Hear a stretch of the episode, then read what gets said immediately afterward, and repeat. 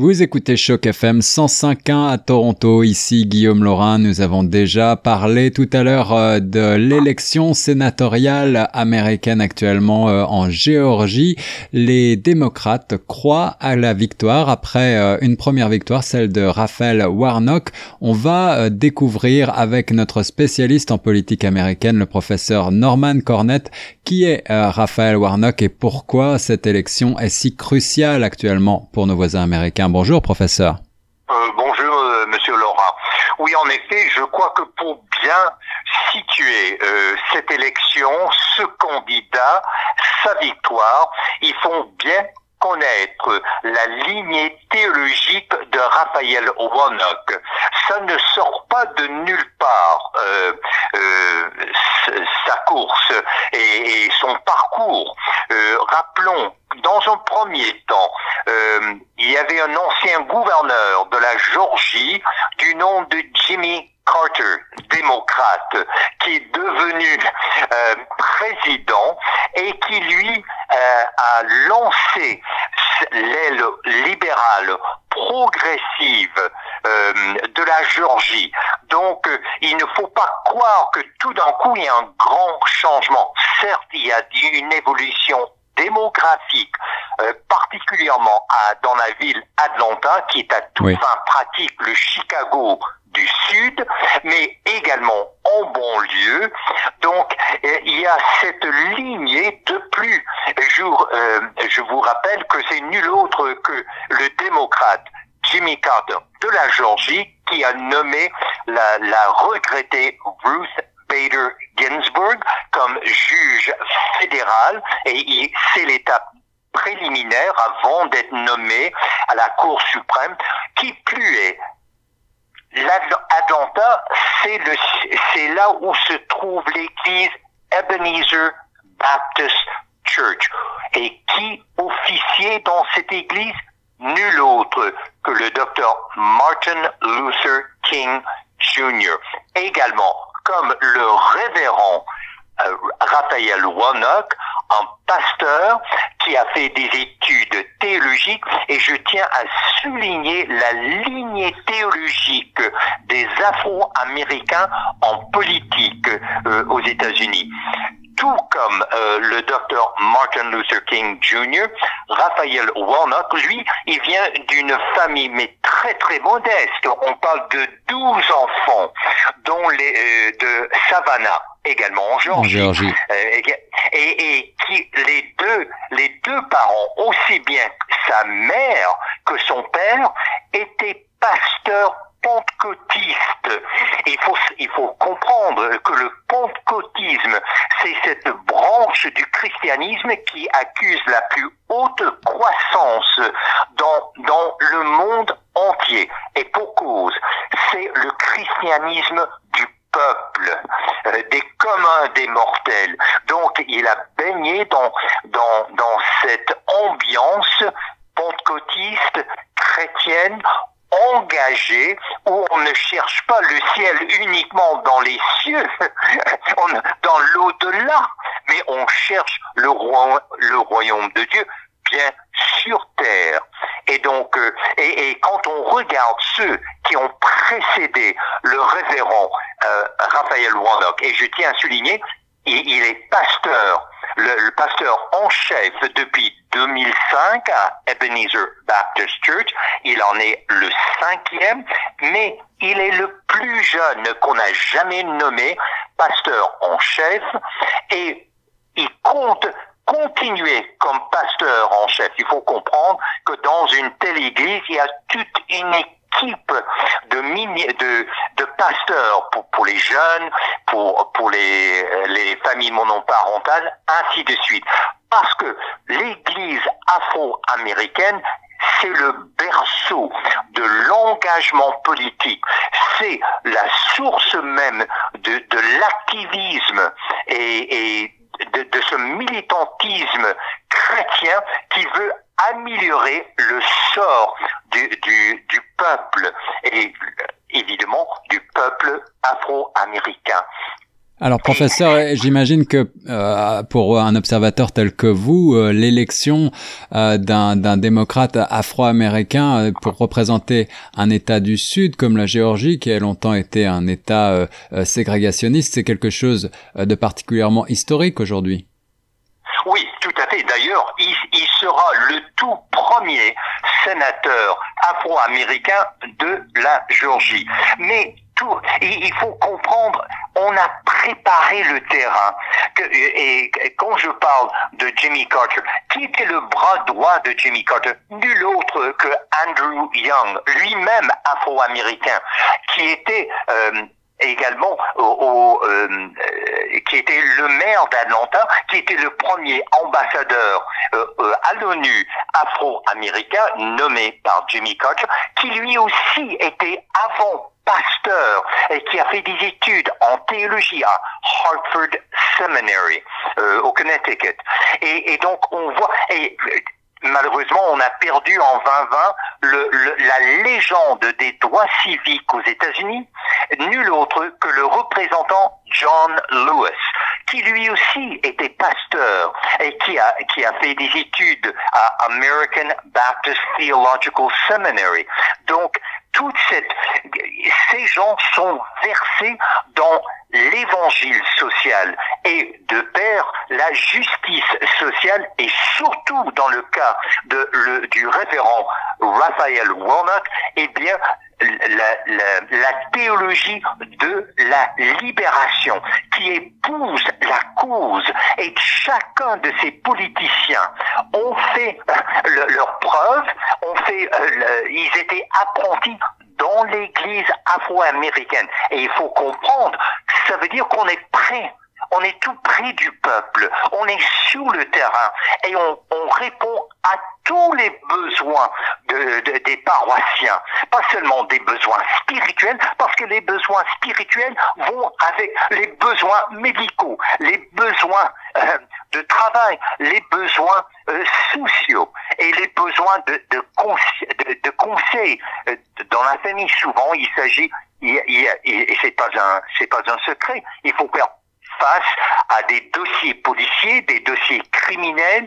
Il y a, tout le, rapport entre les autorités, les forces policières, et souvent le pasteur est l'intermédiaire, le médiateur entre l'Église afro-américaine et les autorités. Donc c'est tout à fait naturel que Raphaël Warnock, comme pasteur, comme qui a fait le doctorat à Union Theological Seminary euh, à, New York et qui est affilié avec la prestigieuse Columbia University. Il est donc, il, a imbibé complètement cette théologie de la libération, l'évangile social et évidemment les, les, implications de la justice sociale. Et il, il s'est fait un nom en, en, en, en, militant pour le Affordable Care Act, Obamacare comme on dit. Mhm. Mhm. Pensez-vous que justement euh, son euh, sa profession de pasteur ait pu euh, aider Warnock à, à, remporter cette élection en particulier auprès d'électeurs traditionnellement républicains? Bonne question. Il faut savoir que qui est, et, on voit très bien parce qu'on parle d'une course quand même bien serrée, Monsieur Laurent. Absolument. Donc du côté des évangéliques blancs bien nantis, des riches. D'ailleurs, la candidate euh, euh, euh, qui a perdu, la, candidate républicaine, elle, son mari, est à la tête du, de la bourse de New York. Quelle est alors des multimillionnaires. D'ailleurs, elle et David Perdue, qui est l'autre sénateur de la Géorgie, sont parmi les sénateurs les plus riches au Sénat américain. Et je vous assure, il n'y en a pas des pauvres. et l'approche est très différente. Je crois que euh, Warnock s'était opposé à l'époque où il était pasteur à New York, s'était opposé au maire euh, de l'époque, Rudy Giuliani, qui est l'avocat actuel de Donald Trump, euh, notamment pour l'accuser de ne pas se préoccuper des, plus démunis. est-ce que est-ce que vous pensez que l'action de Warnock en Géorgie va démontrer cette philosophie entre entre religion et Ah oui, tout à fait, tout à fait. Et je dirais même, Monsieur Laurent, euh, j'évite d'employer l'expression religion, je préfère la théologie de la libération, l'évangile social. L'évangile, d'ailleurs, c'est un mot grec qui veut dire les bonnes nouvelles. Et c'est ça qui est porteur d'un message de bonnes nouvelles, au lieu de constamment euh, avoir un discours négatif, mais c'est un discours positif qui va chercher à rencontrer, comme on dit en psychologie, les besoins affectifs. Et du fait qu'il a fait, qu'il était apprenti dans les églises euh, afro-américaines, comme vous signalez bien, dans la, la ville de New York, mais également dans le sud des États-Unis, il est tellement proche du peuple, proche de l'électorat. Et c'est ça qui a fait la différence. La candidate républicaine, on parle de, l'élite, l'élite blanche, l'élite parmi les plus nantis de la société américaine. Alors dans quelle mesure est-ce qu'on peut parler, être porte-parole pour le peuple en tant qu'élu? Mais ça, Raphaël Warnock, il a fait ses preuves et il a beaucoup de vécu, d'expérience tout près du peuple, dans la rue avec le peuple. D'ailleurs, il a manifesté. C'est quelqu'un qui est un activiste. Et il faut savoir à quel point l'Église afro-américaine, c'est vraiment euh, des serres. C'est comme des plantes. Ce sont des serres pour les activistes et les élus afro-américains. C'est là où ils apprennent à, à vraiment être au service de toute la panoplie des besoins du peuple. Alors euh, philosophiquement, si je puis m'exprimer ainsi, euh, euh, Raphaël Warnock est très différent d'autres pasteurs américains puisqu'il est partisan notamment du droit à l'avortement, du mariage homosexuel. très, point. Qu'est-ce que cela va dire sur la, la division américaine que l'on voit exacerbée avec cette élection et, et l'élection présidentielle actuelle? Est-ce que vous pensez que un sénateur comme Warnock peut réconcilier en quelque sorte l'Amérique? Réconcilier, c'est beaucoup dire, mais il faut... Rappelons que le pasteur afro-américain est médiateur entre le peuple afro-américain et les autorités américaines. Donc, dans cette mesure-là, il a beaucoup d'expérience, il a fait ses preuves à, maintes reprises d'ailleurs. Donc, mais vous avez raison de souligner la différence parce que vous voyez en théologie euh, chrétienne américaine, il y a deux, il y a vraiment deux courants, deux branches, mais deux branches bien, bien distinctes. Celle qui est euh, conservatrice et, et, qui est qui est très orientée sur le euh, sur euh, la loi et qui, qui est presque légaliste et l'autre est on parle de, des fondamentalistes. Euh, ça, c'est toute la tradition qui remonte au début euh, du, du XXe siècle. Or, que l'autre branche, et dont le, un des épicentres, c'est Union Theological Seminary à, à New York, là, c'est la branche euh, libérale euh, et qui est progressive et qui est une théologie inclusive, donc qui s'ouvre tout grand au courant de la, société, alors que la branche conservatrice tente de former la société à son image qui est très légale, très axée sur le succès, la prospérité économique et sur la victoire euh, dans les avec les forces du mal. Et, on a écouté le discours de la candidate républicaine.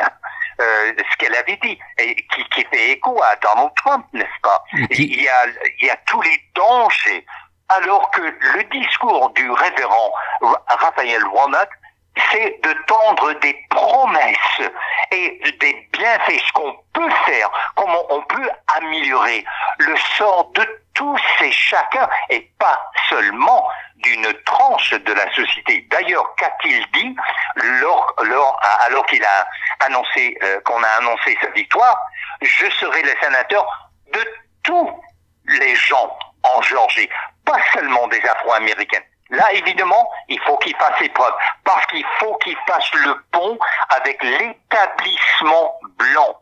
Euh, rappelons qu'à Atlanta, c'est le siège de plusieurs sièges sociaux de grandes compagnies multinationales, entre autres Coca-Cola, ainsi que Delta Airlines.